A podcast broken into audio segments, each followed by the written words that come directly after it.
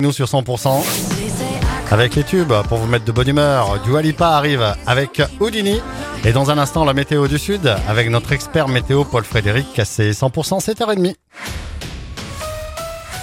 L'info 100% c'est avec Pauline Chalère. Bonjour Pauline. Bonjour Fred, bonjour à tous. Le responsable présumé de la mort de Julien Da Silva remise en liberté. Julien Da Silva a 19 ans qui a succombé à ses blessures après une soirée festive à l'Arsenal. C'était en janvier 2023. La victime avait reçu un coup de poing probablement fatal donné par un bannieret de 25 ans. Ce dernier est donc sorti de détention provisoire, mais il est maintenu sous contrôle judiciaire. S'il reconnaît avoir donné un coup de poing, selon lui, ce n'est pas la cause du décès. Terrible découverte à Tarbes. Le corps sans vie d'une habitante de 64 ans a été découvert par les pompiers dans les décombres de son appartement incendié. C'était rue Abétorné à Tarbes ce mercredi. Pour l'instant, les origines du sinistre ne sont pas encore connues. Une enquête est évidemment en cours. Un jeune homme de 16 ans a été grièvement blessé par arme blanche dans une rixe sur le parking de l'intermarché de Juillan. C'était hier après-midi. Les deux jeunes agresseurs ont été interpellés après avoir tenté de prendre la fuite. Ils ont été placés en garde à vue. Pour l'heure, les circonstances de cette agression restent floues. La concertation publique sur le projet d'hôpital unique de Lannes sera bientôt lancée. Elle débutera à la fin du printemps 2024 fait savoir le centre hospitalier de Tarbes-Lourdes.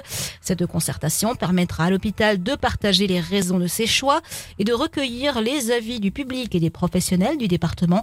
Pour rappel, le début des travaux pour l'hôpital unique est espéré pour mai 2026. Le port noir de Bigorre reprend du poil de la bête. Une dizaine de porcs de cette espèce sont présentés au public du Salon de l'agriculture à Paris. C'est une race en petit effectif, en sauvegarde, mais grandit peu à peu. On est aujourd'hui à 1000 truies sur la filière et environ 11 000 porcs charcutiers sont abattus chaque année. Sylvain Gardeillac est éleveur dans la commune d'Escoubès-Pousse près de Lourdes dans les Hautes-Pyrénées. On a eu sur une augmentation de 500 porcs charcutiers par an à l'abattage. Donc euh, dès qu'on a commencé, euh, depuis qu'on a commencé jusqu'à aujourd'hui, on est sur une, cette augmentation-là euh, qui est une augmentation assez régulière. La reconstruction, euh, ben, tout d'abord, il y a eu un recensement après la Seconde Guerre mondiale euh, où on a recensé 34 truies et deux verras. Et euh, donc à partir de là, un programme de conservation s'est mis en place. Et aujourd'hui, on est donc avec les chiffres que je vous ai dit. mais voilà, ça fait presque 40 ans que ça dure. quoi. Les propos recueillis à Paris par Gilles Gauthier. Il fête son anniversaire tous les 4 ans. Ce Tarbet, Bernard Caratelli, dit Bob, est né un 29 février. Il a donc 16 ans, si l'on compte ses anniversaires tous les 4 ans. Un petit peu plus, si on compte chaque année. Eh bien, Bob a pris une très belle attitude pour ce 29 février, celle de se rendre à la clinique de l'Ormeau, puis à l'hôpital de Tarbes, pour offrir des peluches aux bébés nés ce 29 février et des fleurs pour les mamans. La, neige en montagne qui est abondante hein, depuis ce début de semaine. Pour le plus grand bonheur des stations, elle est tombée jusqu'à 1,20 m de neige sur les vallées d'Aspe et au Béarn. Entre 40 et 80 cm sur les Pyrénées-Bigourdanes, eh bien, de nouvelles chutes de neige sont annoncées d'ici ce week-end. Mais prudence, hein, le risque d'avalanche reste important. Un risque 4 sur 5 sur l'ensemble du massif.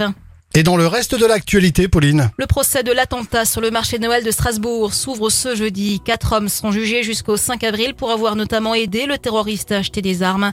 L'auteur de la tuerie qui avait fait cinq morts en décembre 2018 a été abattu deux jours plus tard par la police. Le Sénat a octroyé hier soir son feu vert pour l'inscription de l'IVG dans la Constitution. Emmanuel Macron a donc convoqué le congrès des deux chambres parlementaires pour ce lundi.